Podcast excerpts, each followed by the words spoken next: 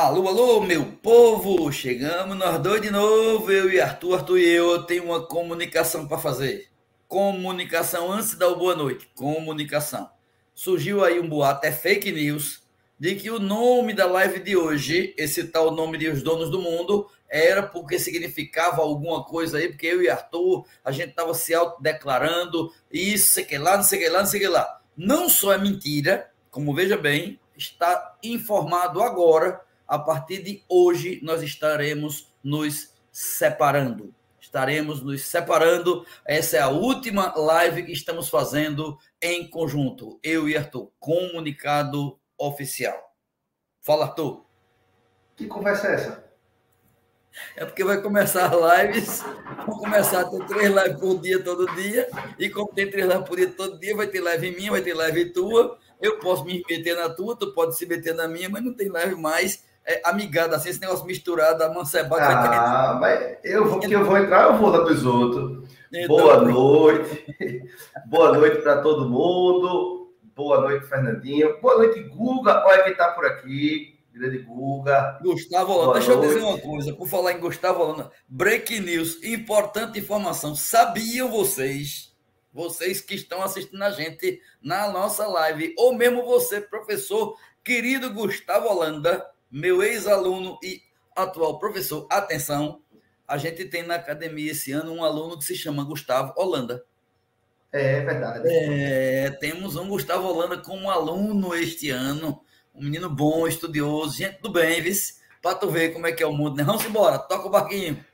Bora sim, bora, que hoje, galera, a gente tem live é a última live, é a última Fernandinha, não, né? Mas é a última live deste ciclo inicial. Lembre-se, semana que passou agora, a semana que acabou de acabar, a gente concluiu todos os conteúdos do ano inteiro. Ou seja, aquelas famosas 30 semanas, da semana 1 à semana 30. O ensino médio todo fatiadinho, visto por vários professores, em aulas de 25 minutos, acabou. Nos libertamos daquele primeiro calendário. E aí, nesses últimos 15 dias, a gente fez esse, vou chamar de experimento. A gente fez essa experiência de ter uma live te dando boa noite todas as noites. É o dia inteiro assistindo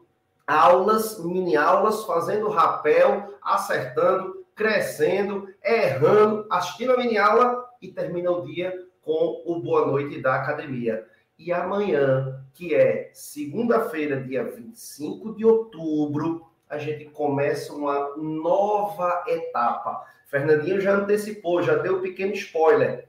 Teremos três, não mais uma. Deu certo, foi bom, teremos três lives a partir de amanhã, no mesmo horário, você acessa da mesma forma. Não mudou muita coisa do caminho, do formato. O que mudou foi que ao invés de uma, teremos três. Três professores diferentes. Cada live dessa daqui dedicada a um conteúdo, pensando em um conteúdo direcionado para uma das séries do ensino médio.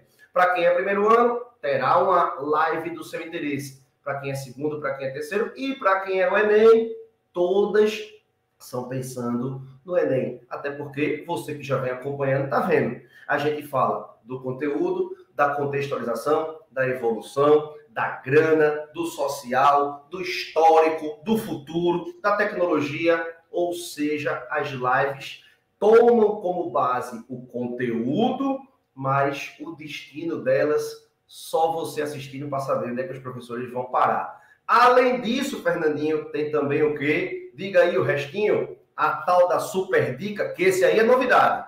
Muito bem.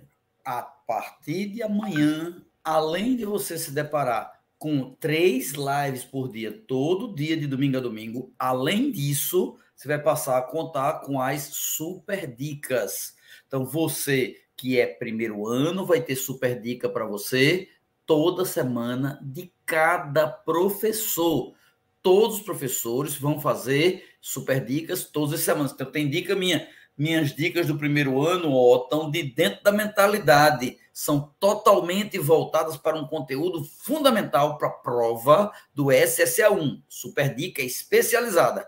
A do segundo ano, Super Dica do segundo ano, do terceiro, Super Dica do terceiro, e o ex-terceiranista, que é o povo do Enem ou de particulares, Super Dicas mais amplas. Terão quatro grupos de Super Dicas.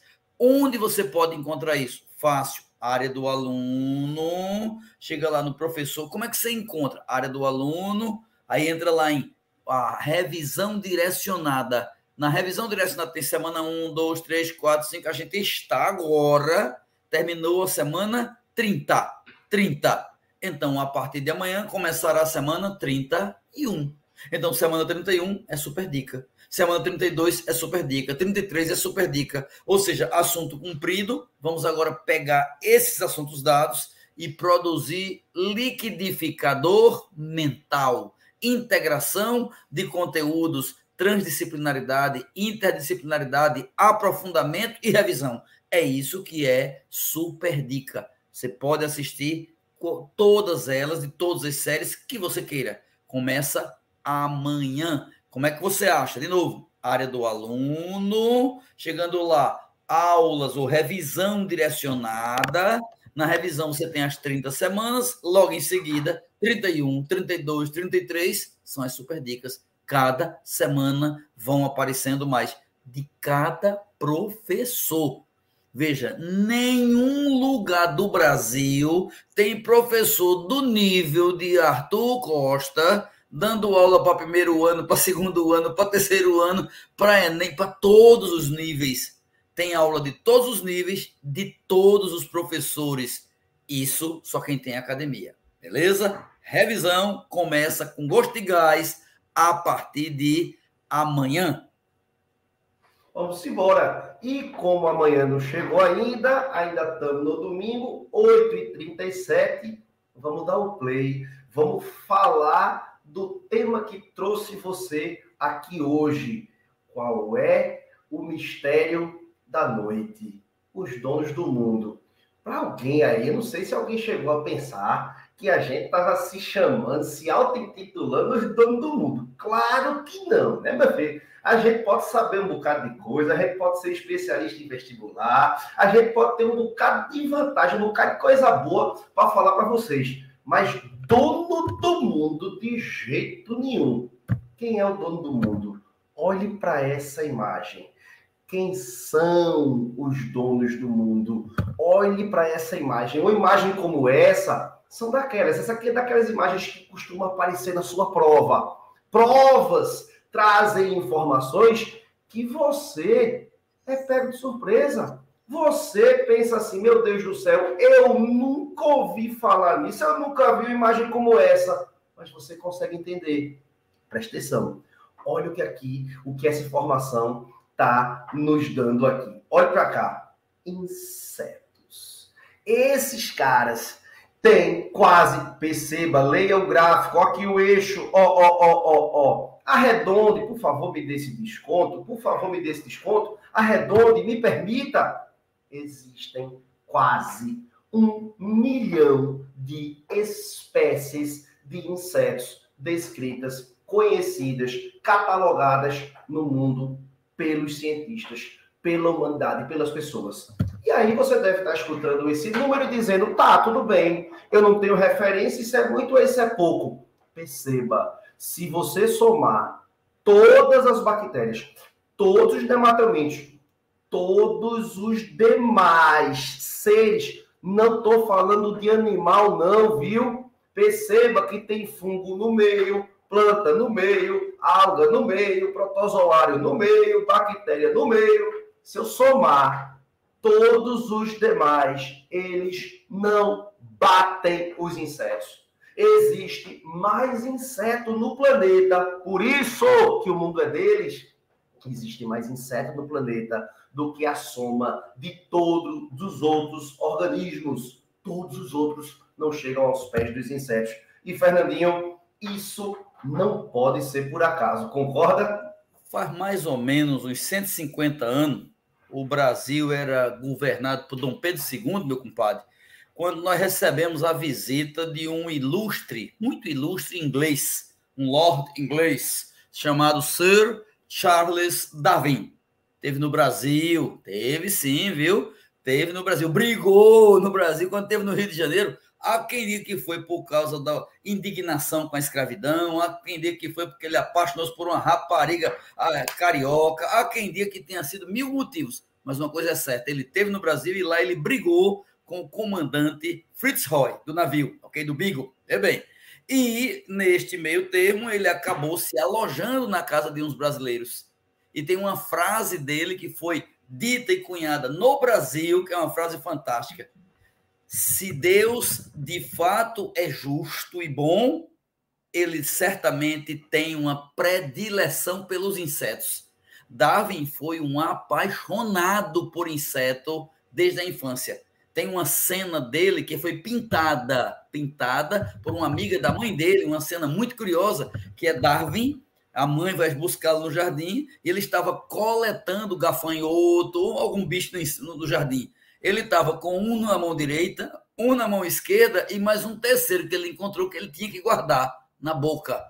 Ele vinha com três para guardar. Vê, esse foi Charles Darwin, um dos grandes biólogos, um dos grandes pais da biologia moderna, já era assim percebedor de quem é que é o dono do pedaço. O dono do pedaço, evidentemente, são os insetos. Então, benção insetos por dia de hoje. Deus gosta muito de vocês. Vamos embora. Vamos embora. E só para comentar, Charles Darwin também esteve em Recife. Tu sabia, Fernandinho? Sabia. Passou, passou em Recife também na, na viagem dele e o comentário que não foi muito legal. Ele disse, há quem diga também que por conta dos canais que até hoje cortam a cidade do Recife, ele disse que a cidade fedia, mas deixa para lá. Vamos embora falar do que interessa hoje. Preste atenção. Escute. Imagine, Fernandinho, fecha o olho, Fernandinho. Fecha os olhos, fecha os olhos. Fechou, Bota a mão também. Bota a mão, porque assim dá para perceber que fechou mesmo. Presta atenção. Imagine a Terra há 400 milhões de anos atrás. Imaginou? Agora abra seus olhos. Abri. O que tem na sua frente é um mundo completamente igual ou diferente do de agora completamente diferente. Eu estou na era paleozoica e uma das coisas que as pessoas odeiam é estudar essas tais de eras. Mas de vista você, menino, que é novinho, que está no sexto ano, sétimo ano, você que já é velho, que nem precisa mais disso, bota na sua cabeça que tem coisa que é bom que a gente saiba. Então, há 400 milhões de anos acontecia uma das maiores revoluções da história da Terra, do planetinha azul. É, anfíbio, inseto, cimente, anfíbio, inseto, cimente, 400 no Devone, 400 no Devone, vê. Com essa frasezinha musical, você já fixa quatro coisas. Primeiro, 400 milhões de anos, para você ter noção de magnitude. Há 400 milhões de anos, anfíbios, insetos e sementes. Surgiam essas três coisas. Como assim, cara pálida? O mundo, a vida, era explosão de vida aquática desde 550 milhões de anos do Cambriano. Então a vida tinha toda abundância na água. A vida veio da água por causa da estabilidade da água, por causa das propriedades da água e blá, blá, blá, blá, blá. Mas há 400 milhões de anos havia tudo na água, inclusive muita competição, muita disputa, muita guerra, muita briga, muita dificuldade, muita sofrência. E aí, dois grupinhos de animais, um invertebrado, inseto, e um vertebrado, os peixes, não os anfíbios, né? Mas, enfim, os pré-insetos e os pré-anfíbios resolveram se apostar, se lançar, se jogar à terra. E foram à terra à busca de comida, à busca de menos competitividade, à busca de tranquilidade. E dentro da terra tinha vantagens e desvantagens. Pois bem, insetos e anfíbios entraram e trouxeram para o planeta a vida de invertebrados e vertebrados em abundância. Porque, claro, quando chega alguém, atrai outros e mais outros. E quando a gente fala semente, é porque a planta só se adaptou bem à terra. Quando ela criou um jeito de ter o embrião empacotadinho com comida, igual ao animal. O animal, para ser terrestre mesmo, ele teve que inventar um ovo com casca e comida. A planta, uma semente com endosperma. Vê como a lógica é a mesma. É importante entender isso. Mas o mais importante é: duas lógicas trouxeram anfíbios e insetos. Um dos dois criou um exoesqueleto protetor, uma verdadeira armadura, e o outro arrancou a própria pele e expôs-se desnudado.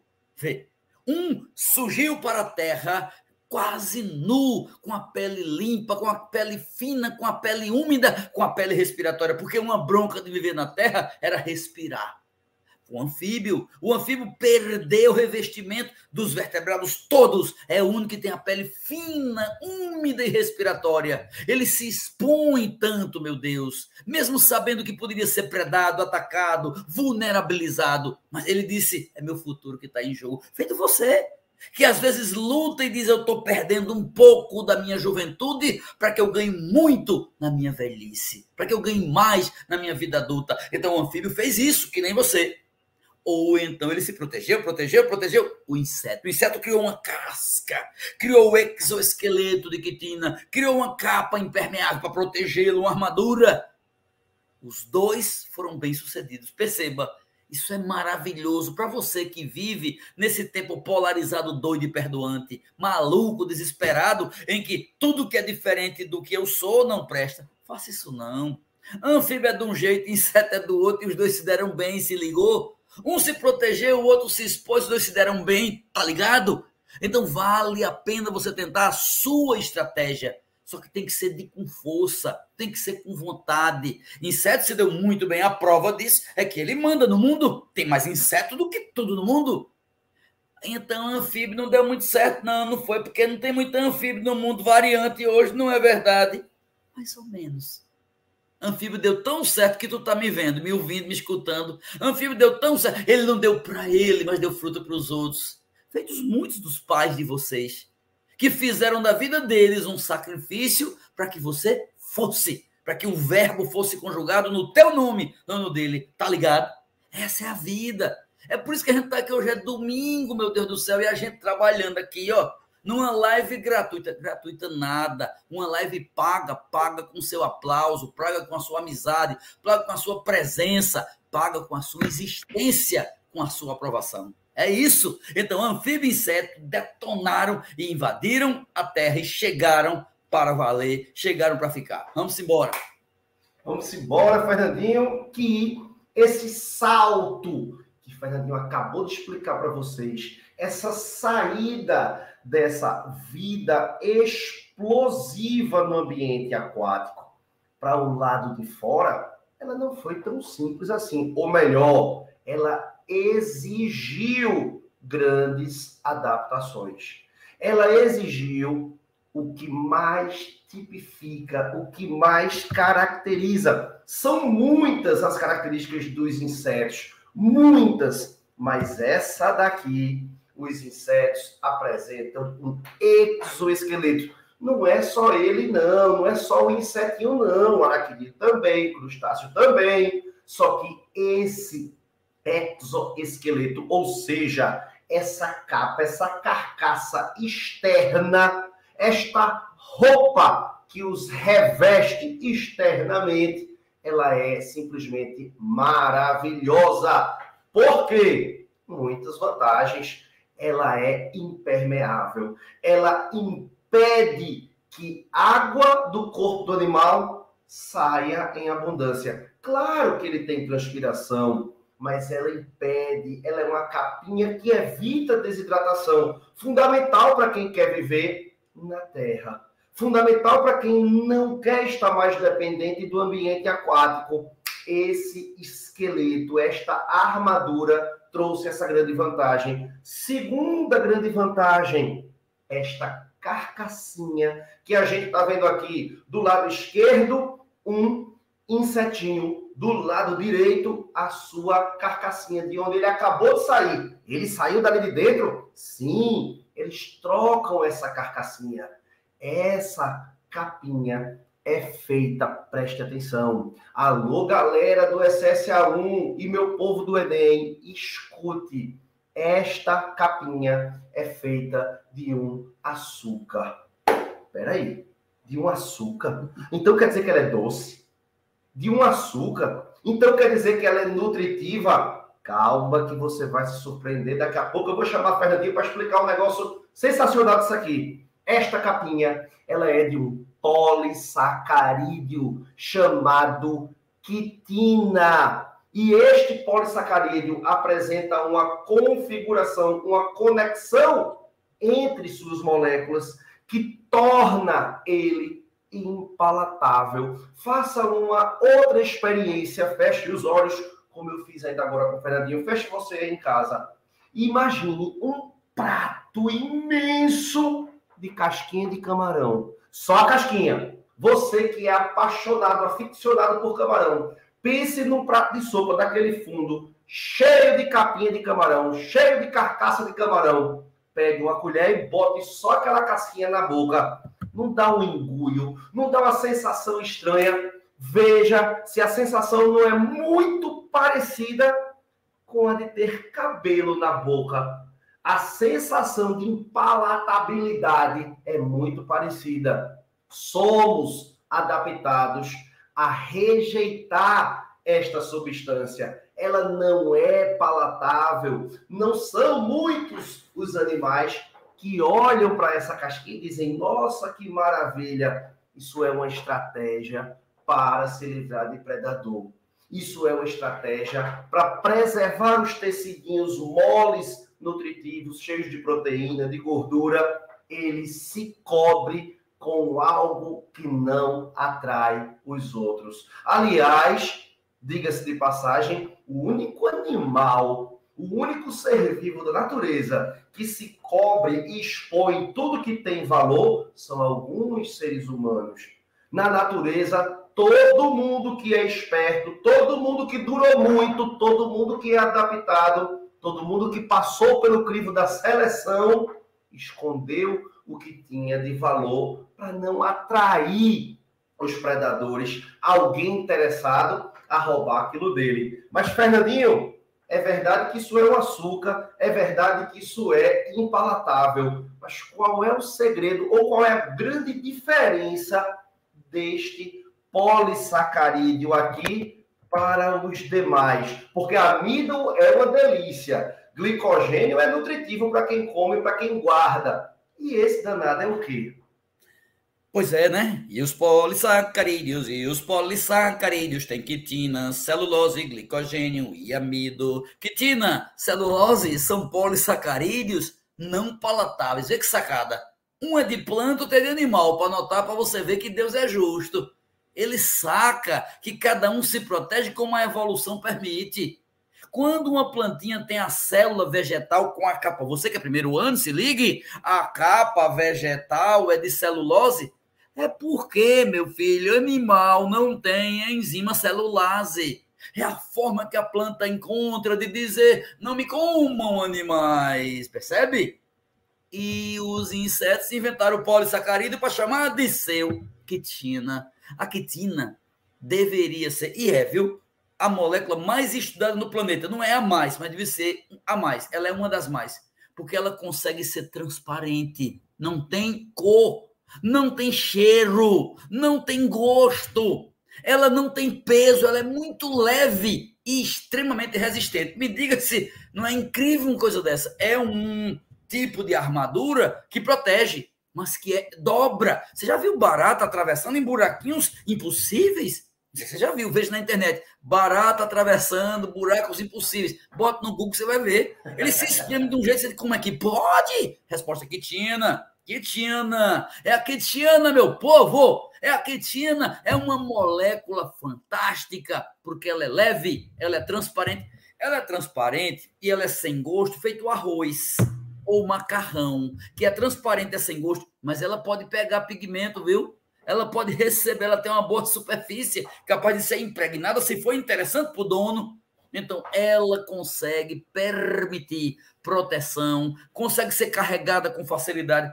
E o segredo daquela figura anterior tem um átomo ali que não é comum em carboidrato. Carboidrato, carbono, hidrogênio e oxigênio. Tem nitrogênio aí, meu povo! Tem nitrogênio, composto nitrogenado. Você quer do terceiro ano ciclo nitrogênio. Nitrogênio fundamental para o ATP, para o NAD, para o FAD. Nitrogênio fundamental para as proteínas e enzimas e, claro, para a poderosa quitina. Então, mais da metade dos seres vivos do planeta dependem de nitrogênio para formar sua roupinha. Tá ligado, Xuxa Beleza? É isso, meu povo. E vamos embora, Artuzinho, toca o barco. Bora que tu tava falando da quitina, que ela era molinha, flexível, leve, e eu não me aguentei. Já coloquei aqui as asas. Preste atenção, galera. A maioria dos insetos tem asas. E isso daqui explica, em partes, o grande sucesso deles. Fernandinho, imagine que algum predador vai lhe dar um bote. Qual seria seu sonho na hora deste momento? Poder fugir dele. Primeiro é poder detectar que ele chegou. Segundo, notou ser capaz de brigar com ele, acabar com ele, devorá-lo ao invés de ser devorado. E o terceiro, se não tiver jeito, escapar, meu velho. Você não estudou, você que é segundo ano, não estudou sistema nervoso simpático e parasimpático? O que é que o simpático faz? O simpático é para fuga ou para luta. Então, a asa é perfeita, por isso ela serve para fugir ou para encontrar. Já notou que o inseto usa asa para ir atrás de você? É, quando você vai, ele vai atrás de você para lhe picar, para chupar seu sanguinho. Tá vendo? Ou seja, ele usa asa para encontrar a comida ou para não virar comida. Para encontrar a comida ou para não virar comida. Para isso ele usa suas asas para encontrar o seu amor, os amantes se encontram até com a zoadinha da batida da asa. Isso serve para um e para outro dizer: é a minha amada que se aproxima, que pela zoadinha das asas eu já sei que é ela, vou me arrumar todinho para fazer calamengal. Olha, a asa serve para muita coisa. A asinha serve para migrar, para mudar de lugar, para se esconder, para mas principalmente encontrar comida ou não virar comida. Não é isso, Arthur? Exatamente, Fernandinho. E a asa é tão incrível, galera. Segura esse raciocínio, meu povo do terceiro ano. A asa é tão incrível que ela surge duas vezes na evolução. Existem as asas, quando você pensa em asa, lá vai um, um pombo, um urubu, um gavião. A asa das aves surgiu lá dos vertebrados. O membro anterior dos tetrápodes se adaptou, transformou-se em asas e nos insetos. Por isso que quando a gente está estudando evolução, a gente diz que a asa do inseto não é homóloga à asa das aves, ela é análoga. Existe uma analogia, origens distintas com a mesma função. Os insetos apresentam as asas como uma baita de uma adaptação para tudo isso que Fernandinho acabou de explicar, reproduzir, fugir, procurar comida e tudo mais Pense nisso. Coloque na lista. As asas foram muito importantes para esses caras dominarem o mundo. Essa figura, bote mais uma. Acrescente mais uma linha. Fernandinho, quando eu era menino, tinha um amigo meu, tu conhecesse ele, Pedro Vitor, aquele que trabalha com, com computador. Ele já chegou aí lá no curso umas vezes, Oi, bem alto. Estava em Petrolina. Pedrão, é esse mesmo, teu juiz é bom demais, de memória é impressionante. Faz tempo. Aí, Pedrão, eu estudei com Pedro a vida inteira no colégio, né? Meu amigo vai fazer 30 anos que eu conheço ele. E aí, eu me lembro que, como a gente era muito amigo, eu ia para casa dele e ele vinha para minha casa. E minha mãe não gostava, Fernandinho, que Pedro viesse para minha casa. E o motivo era simples. Ela dizia: esse menino vai desmaiar e eu não vou me responsabilizar. A mãe dele vai dar gota comigo se esse menino voltar para casa doente. Porque ele vinha passar o final de semana na minha casa e só comia arroz e ketchup. Resultado, arroz com ketchup, vê que desgraça. Resultado, a gente perdia a oportunidade de viajar, de ir para a praia, de se divertir. Imagina, era a idade de Davi, mais ou menos, de 11 anos, 13 anos, 10 anos. Era nessa época aí que começa a ir para casa um do outro e minha mãe morrendo de medo porque perdíamos a oportunidade porque ele tinha fricote alimentar. Dá certo ter esses fricotes, Fernandinho? Pois é, meu compadre. Eu, eu gosto muito da tua mãe, tu sabe disso, não sabe? Gosto Sei. muito, muito, muito da tua mãe. Sei que ela gosta muito de mim, porque desde que ela descobriu o quanto eu gosto de você, para a mãe é imbatível. Descobriu que tem alguém que abraçou meu filho, me abraçou também. Então, eu gosto muito da sua mãe. Veja bem, ela teria me adorado se ela tivesse me conhecido nessa idade. Porque minha mãe sempre, sempre botava na, era cerebral, todo dia. Era assim, ó, preste atenção, meu filho, olhe, na casa dos outros, a única frase possível é quero sim, senhora. Gostou? Gostei, sim, senhora. Quer mais? Mais um pouquinho. Pronto. Tinha que ter, ou seja, de alimentação. Chegou na casa dos outros, se me oferecesse qualquer desgraceira, eu comia, elogiava, agradecia. Podia até depois não gostar, mas eu tive uma experiência muito curiosa. Quando eu tinha já 15 anos, eu estava eu aprendi a tocar violão, fui para casa de uma chamada Fabiola, olha, lá em São José da Coroa Grande. E eu tocando violão, tocava pouco e ruim, como até hoje eu toco pouco e ruim, mas tocava um pouquinho de violão. E fui para lá, como não tinha ninguém para tocar, então eu era o melhor tocador. E eu tocando violão e coisa e tal, e eu afim de Fabíola, Fabíola afim de mim, etc e tal. A família dela tinha pescado lagosta.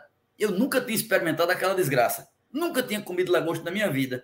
E aí, lá vai, eu lá tocando violão, e chega lagosta para a turminha, que devia ter uns 10 meninos. Aí vem bem pouquinho, né? Bem pouquinho para todo mundo. Aí Fabiola vem, imagina, rapaz, eu cheio de testosterona e Fabiola vem trazendo para mim um pedacinho de lagosta e bota na minha boca. Olha, eu paro de cantar lá o negócio, degusto aquele negócio que eu achei com gosto de papel. Para mim, aquilo foi gosto de papel higiênico limpo, porque sujo eu nunca experimentei. Então, o resultado, eu tocando lá meu violãozinho, comi aquela lagosta, achei muito ruim, borrachudo e ruim, e terminei de tocar. Quando terminei, aí a musiquinha entre um e outro, ela perguntou: Tu gostasse, Nando? Adorei. Adorei. Terminou a noite, foi embora todo mundo. Ela disse: Espera um pouquinho. Eu disse: Vou ganhar um beijo hoje. Hoje o negócio vai rolar. Resultado não era, não. Foi a mãe dela, de que gostava muito de mim.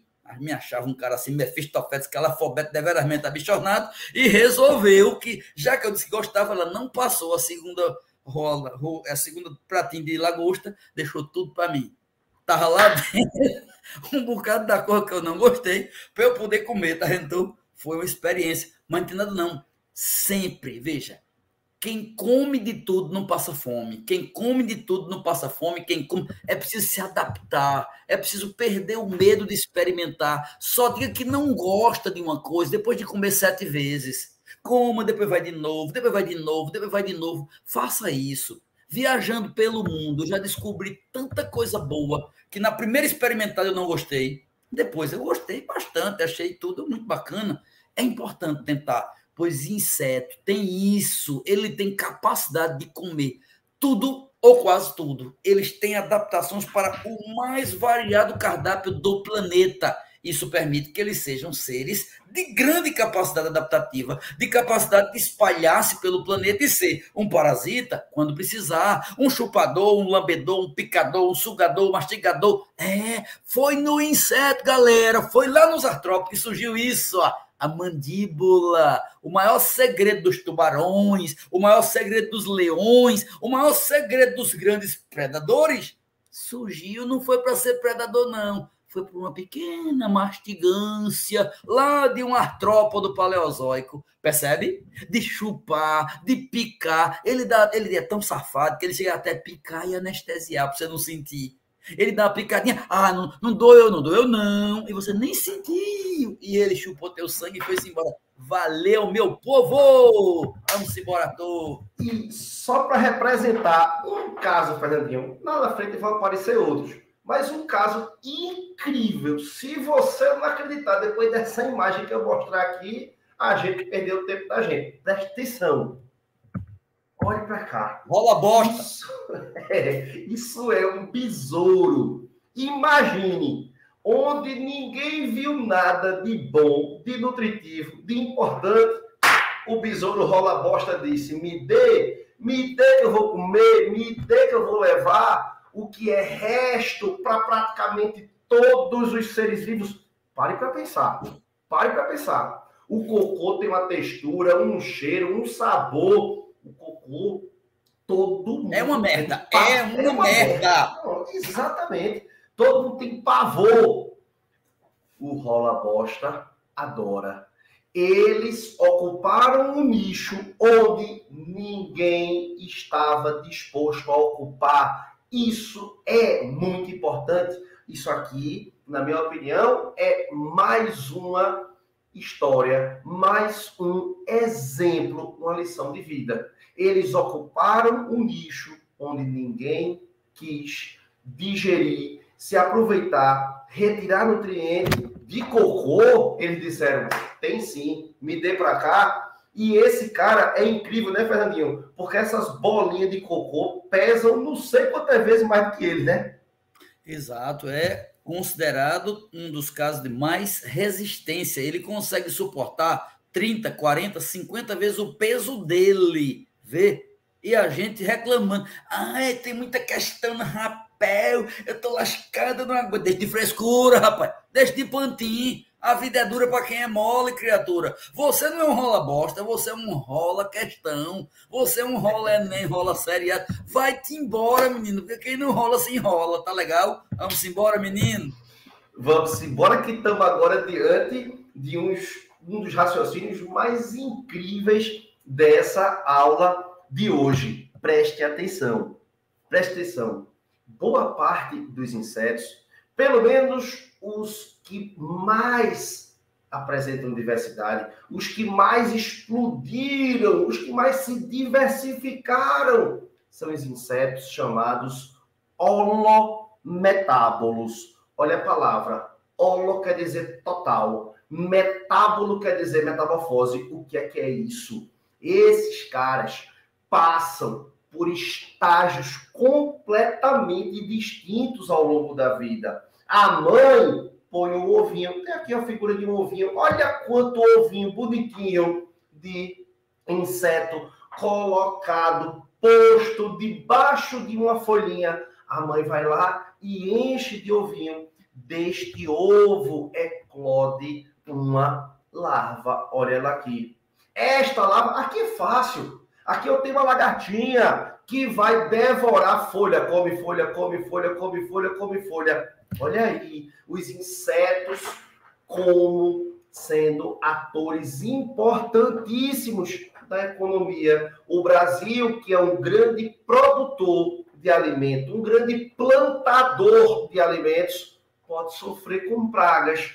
Ao sofrer com as pragas, a gente derrama muito agrotóxico na vegetação, a gente derrama muito agrotóxico nas plantações. Esse agrotóxico intoxica as pessoas aos pouquinhos, ao longo da vida, e também polui o ambiente. Tem a ver com essas danadinhas aqui, ó. Olha um raciocínio, uma conexão ecológica com eles. Essas larvinhas aqui se transforma em uma pulpa. Esta pulpa ela é uma fase intermediária de preparação desta pulpa após um tempo eclode a borboletinha, o adulto, o imago. Esta borboletinha, galera, ela se alimenta de néctar. Peraí, a borboletinha se alimenta de néctar a lagartinha se alimenta de folha. Isso é importante por quê, Fernandinho? Que conversa é essa aqui? O cardápio muda? É o mesmo motivo, o mesmo que seu primo, que acabou de ter filho, não foi? Seu primo não casou? Não foi? Tu não me contasse?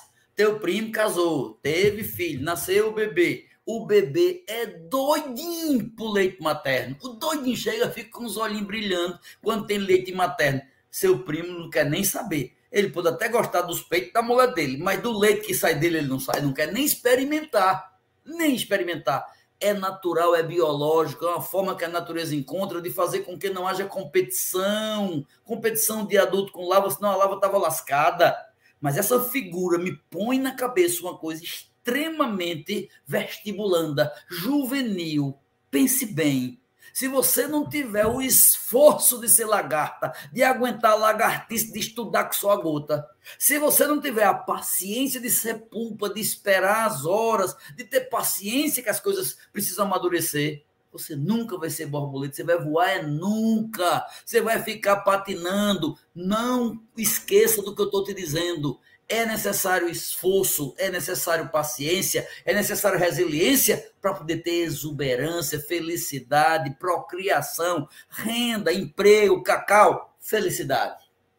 Vamos embora. Vamos embora. Anote aí, anote aí, anote aí para a gente não se perder. Escute. A gente já falou do exoesqueleto, a gente acabou de falar da metamorfose, a gente já falou de um monte de adaptação. Acabou? Ainda não. Olha para cá. O ovinho, a postura dos ovos, extremamente importante. Meu povo do primeiro ano, olhe para cá. Que tipo de ovo é esse daqui? É um ovo chamado de centrolécito. Lembra disso? Revise esse assunto. Ovo centrolécito é um ovo que tem a comida no centro, o vitelo localizado no centro.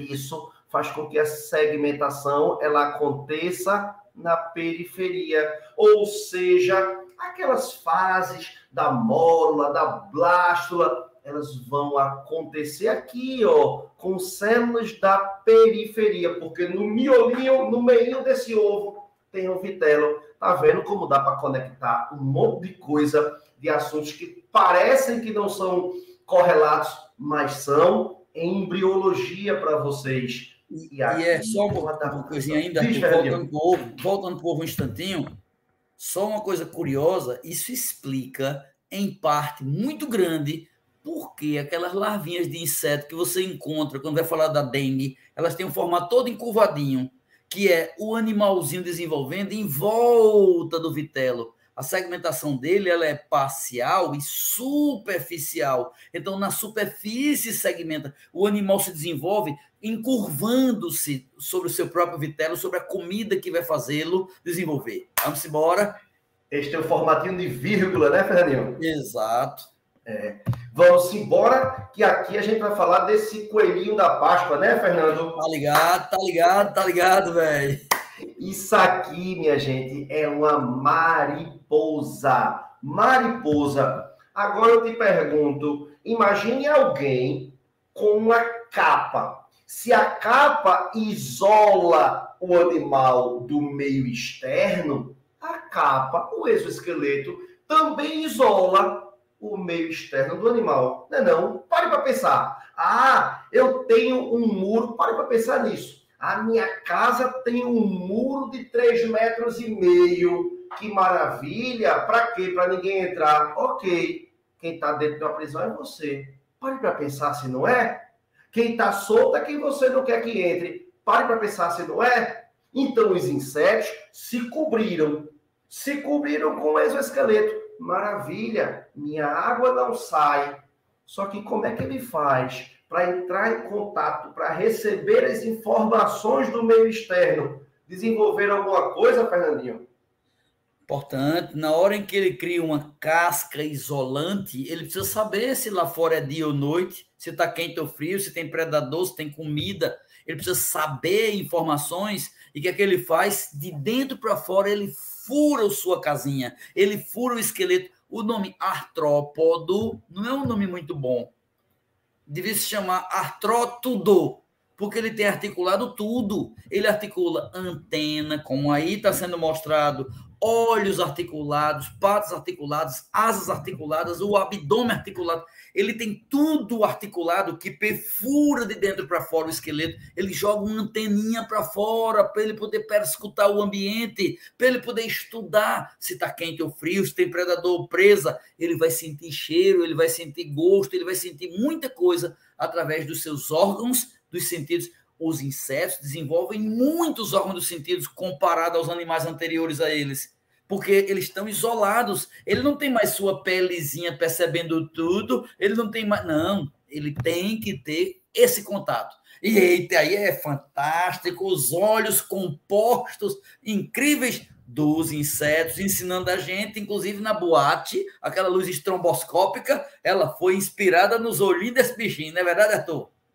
Exatamente, gente. Olha para cá. Se você reparar, você vai ver que são várias telinhas, várias telinhas, é como se fossem vários olhos, vários olhos.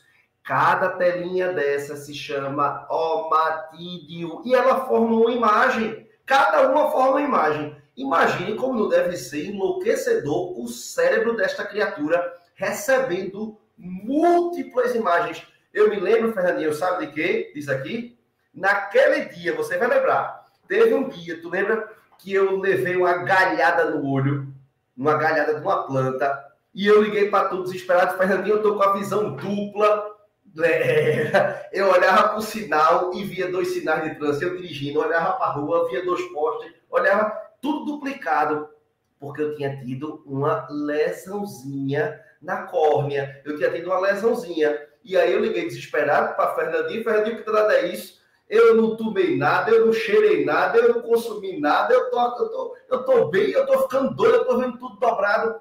Foi um galinho que tinha batido no meu olho e causado uma lesão. A lente se rasgou e eu estava tendo visão dobrada. Agora imagine como não é este danado deste insetinho com centenas, milhares de imagens completamente independentes. Elas não se somam para formar uma, não. São múltiplas. É por isso que é tão difícil pegar uma mosca quando você tenta. Por isso que é tão difícil pegar a própria muriçocazinha que está rodeando no seu juízo. Você apela para raquete. É ou não é? Por conta disso, esses olhos são grandes adaptações à vida no ambiente terrestre óleos compostos dos insetos. E aí a gente já bateu palma pra caramba para as asas. Só que tem bicho, Fernandinho, que abriu mão de uma parte das asas. Eles transformaram as asas em uma espécie de escudo. Eu achei essa figura sensacional. Olhe para cá. Parece um casco de tartaruga. Parece um escudo mesmo. Os besouros transformaram um dos seus pares de asas em escudo. Esses caras são adaptados. Não sei se você já ouviu. Imagine você tá numa casa. Normalmente isso acontece no interior, em cidade grande não tem mais tanto besouro assim. Aí de repente um barulhinho na janela, toque. E quando você olha, tá o besourinho lá com as pernas para cima, assim, ó, aquele barulhinho, toque Parece uma bola de gude, parece uma pedrinha.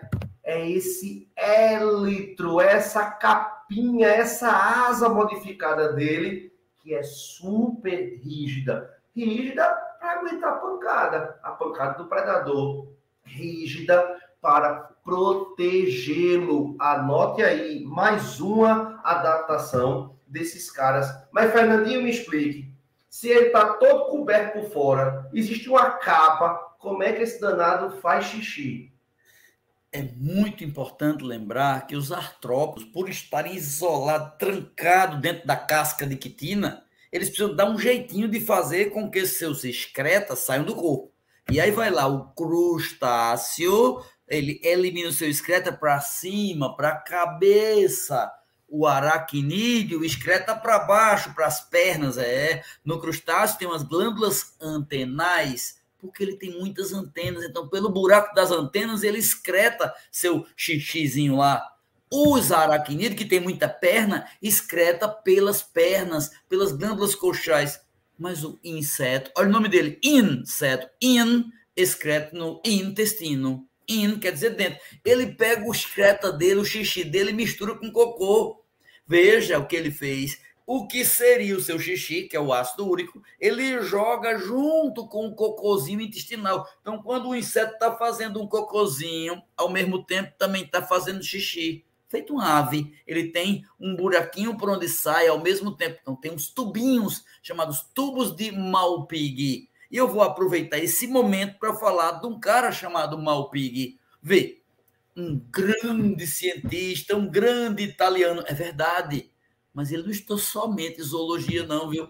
Foi ele que falou lá no Anel de Malpighi, dos vegetais, quando você tira a casca de uma planta, quando você desnuda, tira o córtex de uma planta, quando você expõe, arranca o floema de uma planta e ela morre. Anel de Malpighi, cintamento, anelamento. Por que eu estou dizendo isso a você? Porque isso me lembra aquela história: quem come de tudo não passa fome.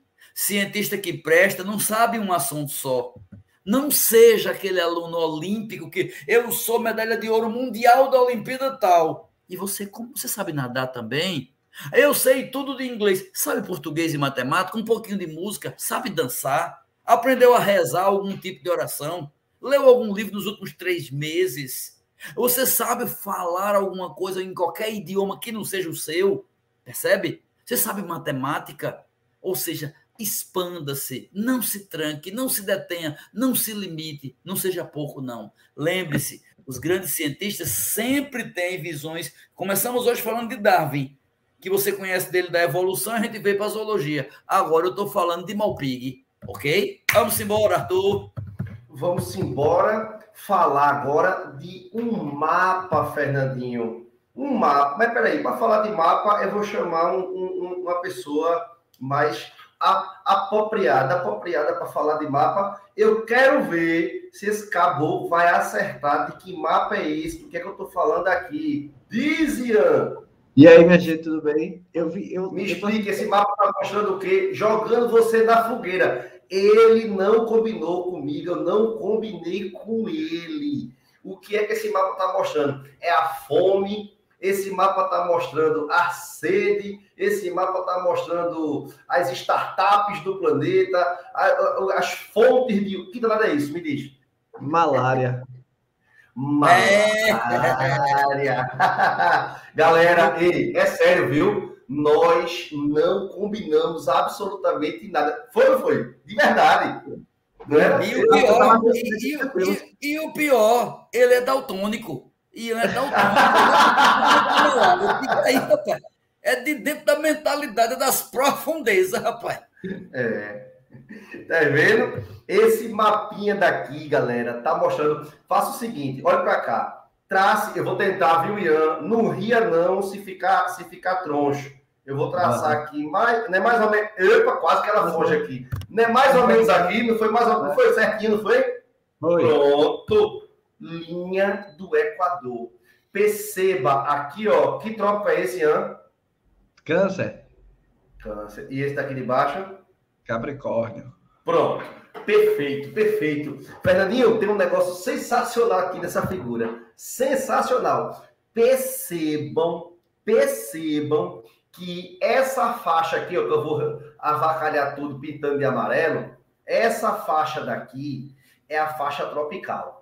Beleza? É a faixa tropical. Ian está certo. Este mapa é o mapa que mostra a malária no planeta. Pronto, pintei tudo de amarelo. Perceba que os países que apresentam alto risco de malária são os países dessa região amarela que eu acabei de pintar e apaguei. Ok, beleza. Aí vê que curioso. A gente tem aqui a Austrália. A Austrália foge à regra. Fernandinho já fosse na Austrália? Quatro ou cinco vezes. Quatro ou cinco vezes. Na Austrália o que é muito, que tem? O, o que é que tem de mais marcante do território australiano? O que tem de mais marcante do ambiente australiano? Uma grande floresta ou um grande deserto? Um deserto. O meio da Austrália é nada vezes nada multiplicado por nada eu tive num buraco lá, no Muquifo lá, que foram mais ou menos umas oito horas de carro para chegar, umas oito horas de carro para voltar, e tudo deserto, mais é, íngreme do que a caatinga mais seca que eu já vi na minha vida. O centro vermelho chamado. Tem dois países que têm isso muito evidente, pelo menos para mim: o Canadá e a Austrália. Dois lugares que eu vi. Na China dizem que tem também, nunca visitei mas na Austrália tem. E uma coisa curiosa de lá também é a biodiversidade bem típica, por conta da deriva continental. O tipo de, de fauna de lá é bem típico, bem diferente mesmo, e flora. É, é um lugar sensacional. A Austrália foi o único lugar do mundo, vou contar uma história, o único lugar do mundo, Austrália, que eu tive numa cidade que a hora de lá não é batida. Por exemplo, não tem a hora fuso horário, né? Duas horas, três horas, quatro horas, cinco horas, seis horas. Pois bem, se agora são 21 horas, sei lá, 22 horas aqui, então na Austrália, em Sydney, são 13 horas a mais. Aí se você andar para a direita, vai mudar a hora. Pois bem, tem uma cidade lá chamada Darwin, que eu fui lá para poder conhecer a tal tartaruga famosa de Darwin. Fui lá, né, nesse lugar, Darwin, que lá a hora é quebrada no meio. Se aqui é meio-dia, lá vai ser o dia de amanhã às 11h30, ao invés de ser meio-dia. É uma hora quebrada ao meio. Nunca vi fuso horário quebrado meio só lá. A Austrália é única, é um lugar sensacional. Realmente é. E aí, galera, preste atenção, vocês vão entender agora. Se esse aqui é o mapa da malária, você precisa entender. A malária é uma doença causada por um protozoário transmitido por um mosquitinho, transmitido por um inseto. Olha este trio.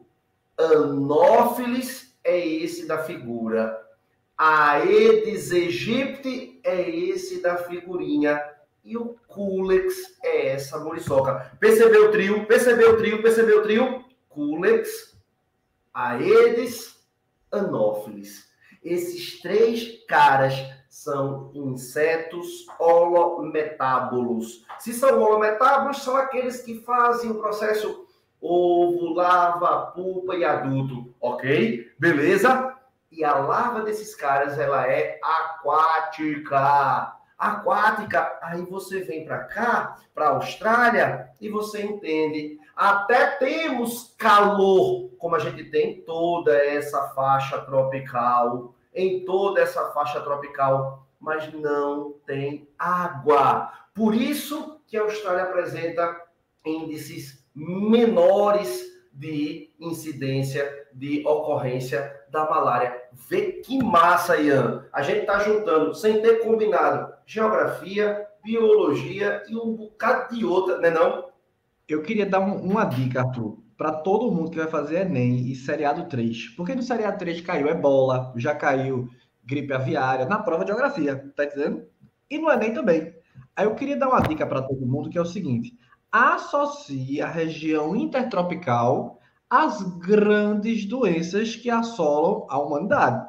Veja, se é quente, o processo de decomposição é maior, a biodiversidade é, ma é maior, a, a, decomposição é mais rápida. Então, você, você não vai sofrer uma picada do mosquito na Islândia, né? Fernandinho levou Davi para a Islândia, eu acho que eu acho que é uma das melhores histórias que eu já ouvi na minha vida, que é Davi no self-sucesso. Mas a associe todo mundo que está aqui. Ian, eu vi esse mapa, eu não tenho a menor ideia o que é. Veja, se tiver uma possibilidade de doenças, etc., esse mapa, porque esse mapa é famoso, né? Esse mapa aqui do mapa da malária é, é velho, tem, tem um bocado de coisa. Mas se você for fazer uma prova de geografia e tiver uma, uma relação de doenças, certo? Uma questão sobre doenças, associe a região intertropical. A biodiversidade de uma floresta ela é muito importante para que isso ocorra. Esse é um bizu para eu deixar minha participação aqui. Valeu, Ian. E olhe para cá. Anófilis, o vetor da malária. Aedes aegypti, vetor de dengue, zika, chikungunya e de quebra, febre amarela. E esse cara aqui, Fernandinho, ele é dono, na minha opinião, ele faz parte de uma das coisas mais malucas da biologia. Eu, eu tenho certeza que tu também acha muito estranho. Com certeza, esse daí é o que engana todo mundo. Por um motivo muito simples. Porque ele é um inseto que transmite um verme. De um modo geral, a gente, quando pensa em verme, a gente pensa em lombriga, a gente pensa em alimento, a gente pensa em intestino. Pois bem, existe um verme que, primeiro, não ataca o intestino, não, não. Segundo, não se pega com ingestão de alimento contaminado, não, não. Você pega através da picada do mosquito. A fêmea desse mosquito, a fêmea dele é quem transmite uma doença chamada filariose. É, filária unemateumito, filária unemateumito, que a gente pega com mosquito, que a gente pega com mosquito ataca os vasos linfáticos, ataca os vasos linfáticos, que outro nome ela tem? elefantíase também. E é importante lembrar que essa elefantíase que você vê na perna, não é só na perna que dá, não, viu? Pode ser no testículo, não é só no testículo, não, pode ser no pulmão. Os nemateumintos são vermes que passam suas lavas pelo sangue. Por isso que lombriga ataca o pulmão, ancilóstomo ataca o pulmão, filária ataca o pulmão, porque uma das etapas das larvas dos nematelmintos, dos nematodas, quem for fazer biologia na universidade vai ouvir nemátodas. Ainda vai ouvir assim, olha, vocês que aprenderam errado lá em Fernandinho. Tem nada não, viu? Tem problema nenhum. Então, os nemátodas, eles têm ciclo pulmonar. Eles passam pelo pulmão, pelo coração, pelo fígado. E, claro, no caso da filária, a Wuchereria bancroft, ela ataca os vasos linfáticos, muito dos membros inferiores. Então, mosquito pode sim causar uma verminose e mais uma verminose que não ataca os intestinos. Vamos embora. Vamos embora. E aqui eu vou explicar para vocês algo extremamente importante. Cuidado, viu? Nem todo inseto é mosquito, mas todo mosquito é inseto. Cuidado com essa frase. Veja, repara. Volta um pouquinho, volta um pouquinho, volta um pouquinho, volta um pouquinho. Um mosquito é inseto. Um mosquito é inseto um mosquito, que é inseto. Aqui a gente tem um inseto, que não é mosquito. Extremamente importante conhecê-lo. Esse é o barbeiro. Ele não é mosquito, ele é um hemíptero. Este cara daqui é o barbeiro transmissor de outro protozoário. Falando do protozoário da malária, agora é o protozoário causador da doença de Chagas. Doença de Chagas, que é uma chaga que tem a ver com problema social, que tem a ver com caldo de cana, açaí, déficit de moradia. O que é que. Junte isso aí, Fernandinho, por favor. Que conversa é essa? O que é que tem a ver falta de moradia, caldo de cana e açaí? Quando a gente estuda inseto, a gente sempre lembra dos mosquitos. E quando a gente estuda os mosquitos, sempre lembra da água. Desenvolvimento aquático, porque ele é holometábolo, metamorfose total. Mas alguns, artro, alguns insetos não são holo, como o barbeiro. Ele é hemimetábolo. Ele não tem a fase de lava, de pulpa. Ele tem uma fase bebê e uma fase adulto. É como, por exemplo, a barata. Ela é, hemite, é hemimetábolo é como o gafanhoto. Então, esses artrópodos não precisam da água. Então, eles se reproduzem num ambiente seco. Em vestibulares e ENE, eles adoram enfiar como se fosse um mosquito e você erra.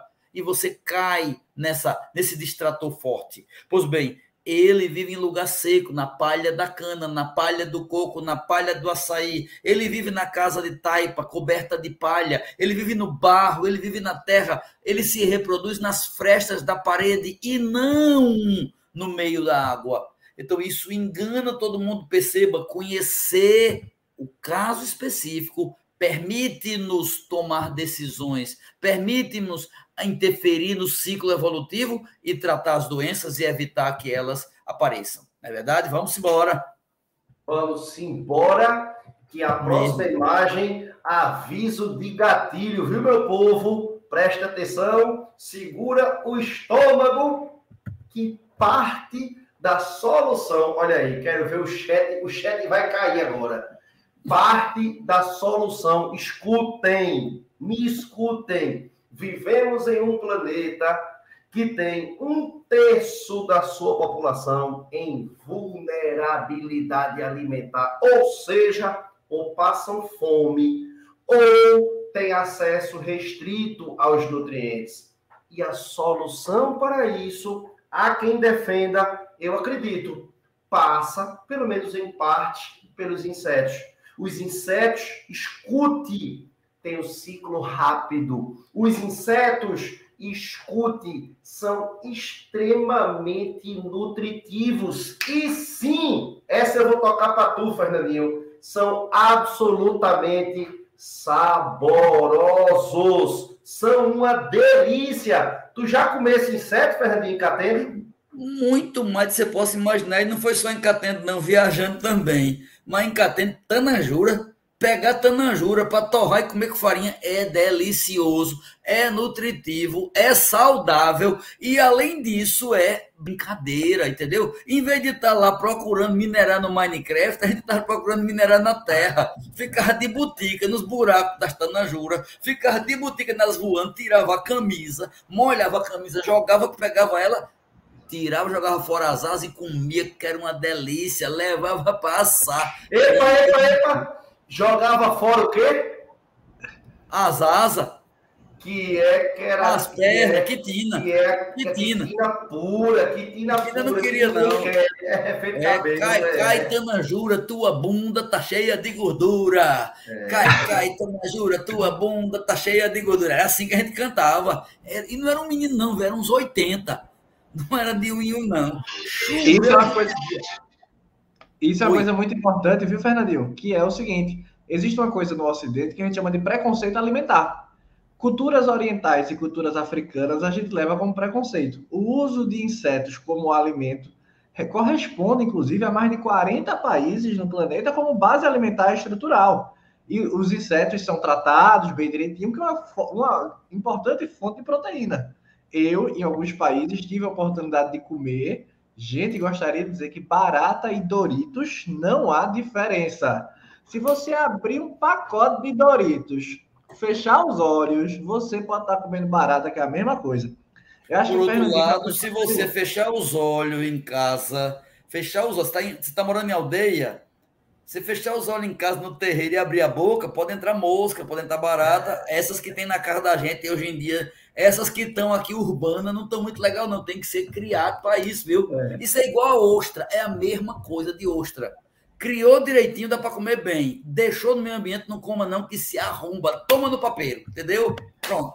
é, não... E falando nisso, olha para cá, Fernandinho. Uma mosquinha pousada numa maçã.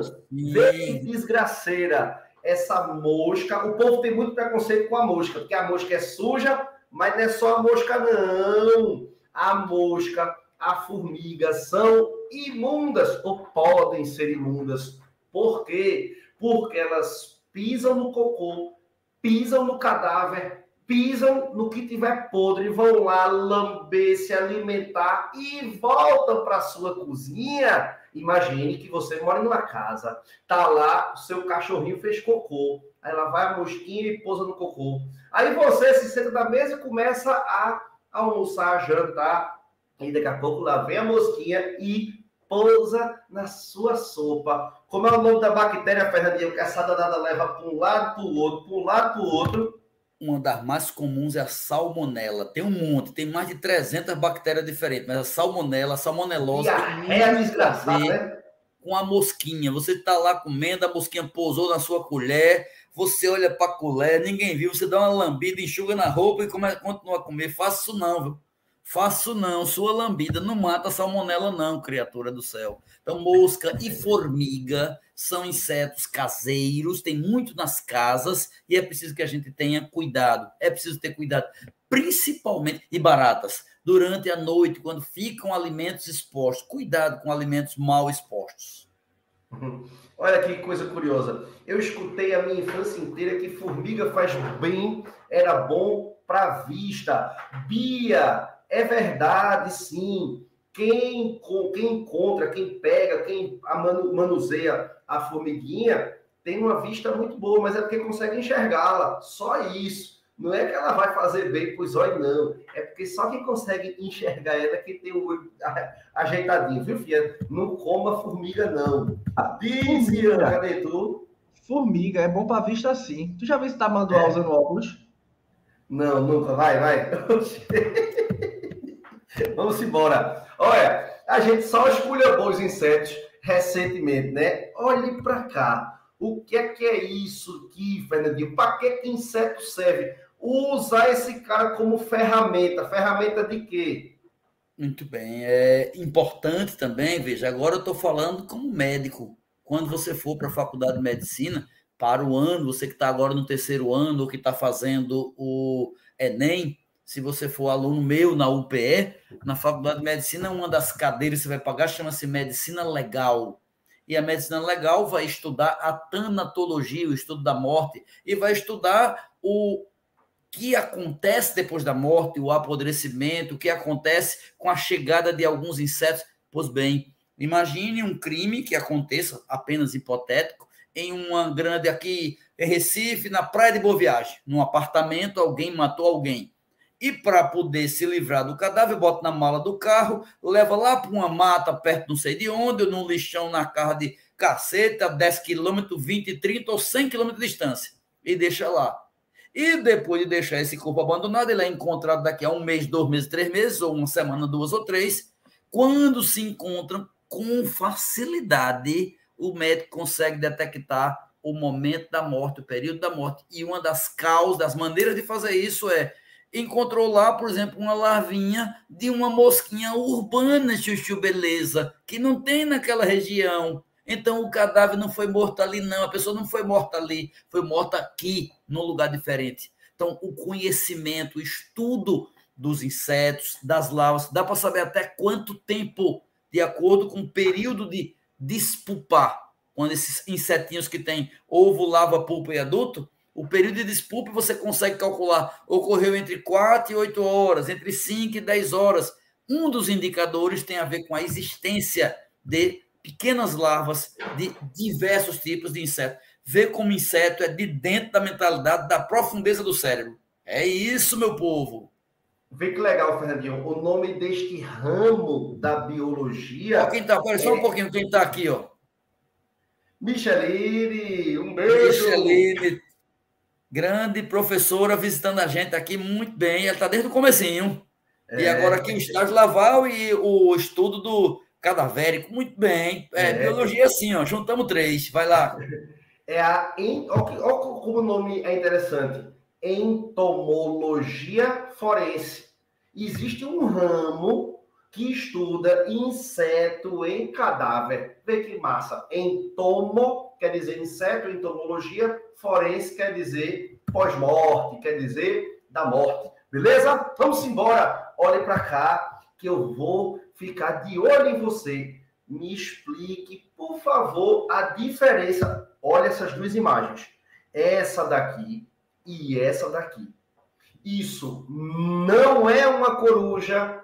Isso daqui não são dois toquinhos, dois galhos. Aqui nós estamos diante de uma borboletinha. E aqui uma mariposa. Isso aqui, ó, eu vou contornar. Para quem tiver com dificuldade, eu vou contornar. Isso que eu arrodeei é uma mariposa. Isso que eu estou apontando é um galho cortado, quebrado. Beleza? Existem dois conceitos aqui super legais e super importantes Alô, meu povo do SSA3. Uma dessas imagens, Fernandinho, está falando de mimetismo, imitação. A outra está falando de camuflagem. Me explica, por favor.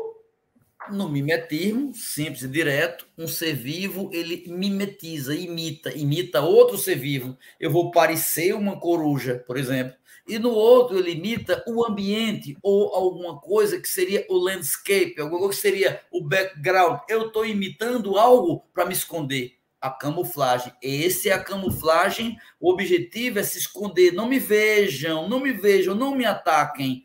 E no outro eu estou ali mimetizando, imitando o outro ser vivo. Um ser imita outro ser, mimético. Um ser imita o ambiente, camufla é importante e sempre perguntam isso em provas. Sempre, sempre, sempre assunto típico da prova do SSA3. E aqui, minha gente, vamos juntar SSA2, SSA3 e tudo. Lembre-se de botânica. Pequena revisão de botânica. Briófita, pteridófita, gimnosperma e angiosperma. Das quatro, quem obteve maior sucesso? As angiospermas. Por que as angiospermas obtiveram tanto sucesso? Claro que foi o embrião que ajudou lá das briófitas. Claro que os vasos condutores inventados, criados, adaptação típica das pteridófitas? Sim, claro que as sementes das gimnospermas contribuíram, mas nada, nada foi mais revolucionário do que as flores. As flores que atraem insetos, que atraem abelhas, o acordo, eu costumo chamar de acordo comercial. O acordo comercial entre as abelhas e as angiospermas, as plantas com flores vistosas, coloridas, saborosas, atrativas, foi imbatível. As plantas que fizeram um trato com os insetos, o grupo mais diverso de todos os animais, explodiram também a sua diversidade. As abelhas são grandes responsáveis pela polinização. Esse assunto tem sido cada vez mais recorrente, né, Fernandinho, em provas. Eu nunca vi como nos últimos cinco anos falarem tanto de abelha em prova de SSA, em prova de particular, em prova de Enem, em prova de FUVEST, não é não?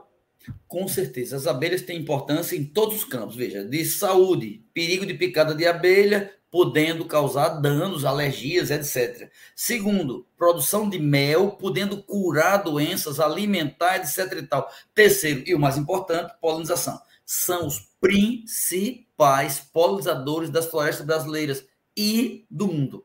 São insetos de altíssima relevância, altíssima relevância. Muito, muito, muito importante. Agora, ver uma coisa curiosa do que é essa história de live, Arthur. Vê, a gente está aqui em Recife, conversando potoca, aí vê, uma criatura que nos acompanha lá dos Estados Unidos, da Califórnia, viu a gente falar sobre a história de Darwin, foi pesquisar lá no, no, na internet e foi ver. Agora, em Darwin, são 10 e 14, ou seja, devia ser, ou seja, é 10 e 14 de amanhã. Meia hora. É. é a meia hora quebrada. Ou seja, é o mundo globalizado mesmo, viu? Vamos embora.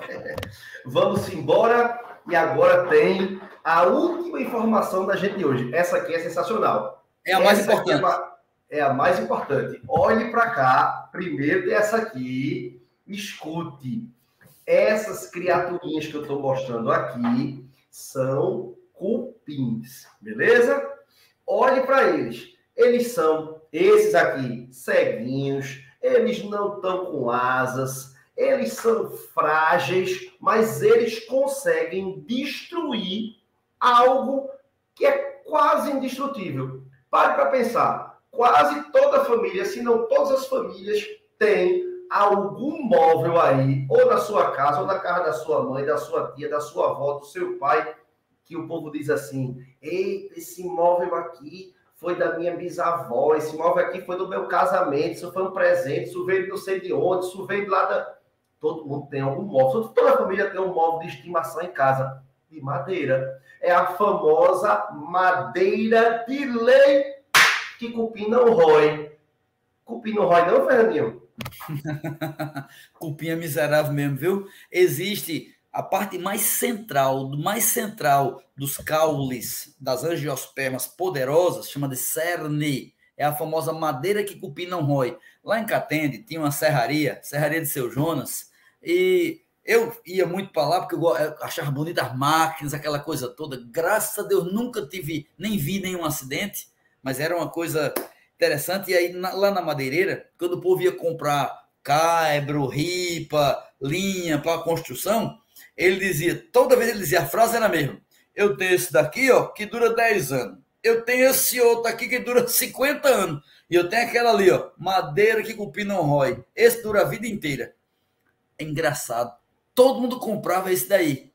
Mas veja, se o outro durava 50 anos, o cabra tinha uns 50. Ele não ia viver mais do que isso, não. Mas a vida inteira ele sempre imaginava que ia viver eternamente, para sempre. Existe sim a possibilidade de ser digerido. E veja, e não é pelo cupim, não, viu? Não é o bicho, é. não é ele que digere, não. Quem digere a madeira de verdade mesmo são seres que estão dentro do busto do cupim. É, tem fungo, tem protozoário e tem bactéria. Logo três, para poder não dizer que não é democrático. Tem protozoário, tem fungo e tem bactéria celulosolítico, que é capaz de digerir celulose, de digerir madeira, de digerir pau, digerir lignina, como lembra aqui, ó, Micheline, de novo. é feroz, é bonito isso, ou seja, madeira cupinum rói significa aquela que resiste a tudo e a todos. É isso que a gente espera que você seja, você estudante, que você suporte, que você aguente, que você seja resistente à cupinagem da vida, que você seja bacana e, claro, a gente estamos, nós estamos terminando agora a semana dos professores e a gente queria agradecer muito, muito pelos zaps, pelos beijos, pelos abraços, pelas mensagens, pelos pensamentos, pelas orações, pelos presentes, pela, olha, eu ganhei comida, ganhei roupa, ganhei vinho, ganhei tanta coisa que a gente foi recebendo, principalmente afeto, carinho, proteção, amizade, compreensão. E a gente vai simbolizar nisso um presente que eu ganhei, Arthur também ganhou, ainda mais uma mulher que está morando na casa de Arthur hoje. Veja bem, tem uma mulher morando com ele, sabia disso? Ela ganhou esse presente também, não foi não, Arthur? Olha aí. Oi, olha aqui, ó. ó. Três imagens, três fotografias. Aqui no chat, Fernandinho, eu já vi gente, gente que comentou aqui, ganhei bolo de rolo. Vou aproveitar, ganhei um Sim. bolo de rolo. Eu vou aprontar uma contigo, tu vai ver agora, viu?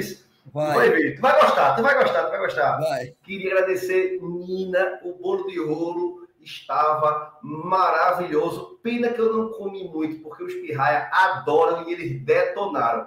Essa imagem aqui, nós ganhamos desse cidadão aqui, olha, Ayrton. Um beijo, Ayrton. Muito obrigado. Estou agradecendo em meu nome, no nome de Andréa. Fernandinho também, vou agradecer, ele está aqui mas eu quero deixar uma dica para todo mundo. Ei, ei, ei, ei, ó, vou botar o ei, ei aqui, ó. Dica. Quando eu pego alguma dica importante, eu descobri no online que eu falava isso aí, Fernandinho. Esse ei, ei, ei, ei. Olha pra cá. Esse caboclo aqui, ó. Esse daqui. No final do ano, quando você passar, mande para casa dele. Eu vou tirar ele daqui. Mande para casa dele queijo de manteiga tu vai quebrar o mago na emenda. Quebra ou não quebra, Fernandinho? Eu vou buscar o queijo de manteiga que eu ganhei. Eu nunca vi. É o verdadeiro cupim. Olha, não dê dinheiro, não dê vinho, não dê, eh, eh, dê queijo de manteiga. O caba se acaba.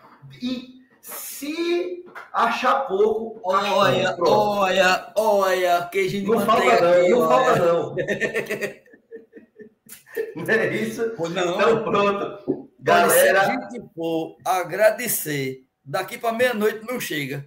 A quantidade de coisa. E não é material, não, viu? O principal. Teve coisa incrível. Teve. Recebi uma caixa de presente que eu disse: Meu Deus do céu, eu nunca imaginei. Eu não sei nem onde é que eu encontraria aquilo se eu quisesse. Sabe? De roupa, perfume, não, nunca me ganhei. Claro, porque online ninguém nota que a gente fede, né? Quando no presencial, aí o cabo nota que fede, ganhou, ganhou o perfume que tá fedendo, você já sabe que tá fedendo. E por aí vai. Mas é isso, meu povo. Muito bem, vamos embora. Vamos embora. Um beijo em todo mundo. Acabei de ganhar, Fernandinho, aqui outro presente. Olha para cá. Comentem sempre. Júlia foi minha aluna na escola. Um beijo, Júlia. Que bom te ver por aqui. Veja como domingo de noite, cinco minutos quase para as 10 Estamos por aqui. Um beijo para todo mundo. Valeu, Fernandinho. Obrigado a todos. Valeu, amanhã, amanhã, amanhã, amanhã.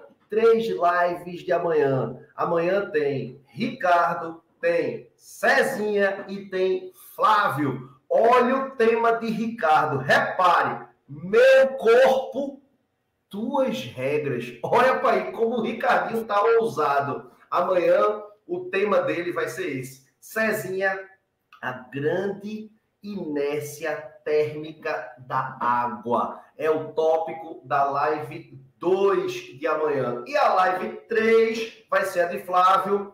O que um celular, uma joia e o seu corpo têm em comum. São as três lives da segunda-feira. A partir de amanhã, até tuas provas, a gente vai ter três lives todo dia. Não é só live todo dia, não. São três lives todo dia. Beleza? Beijo para todo mundo. Valeu. Tchau. Valeu, valeu, valeu, valeu.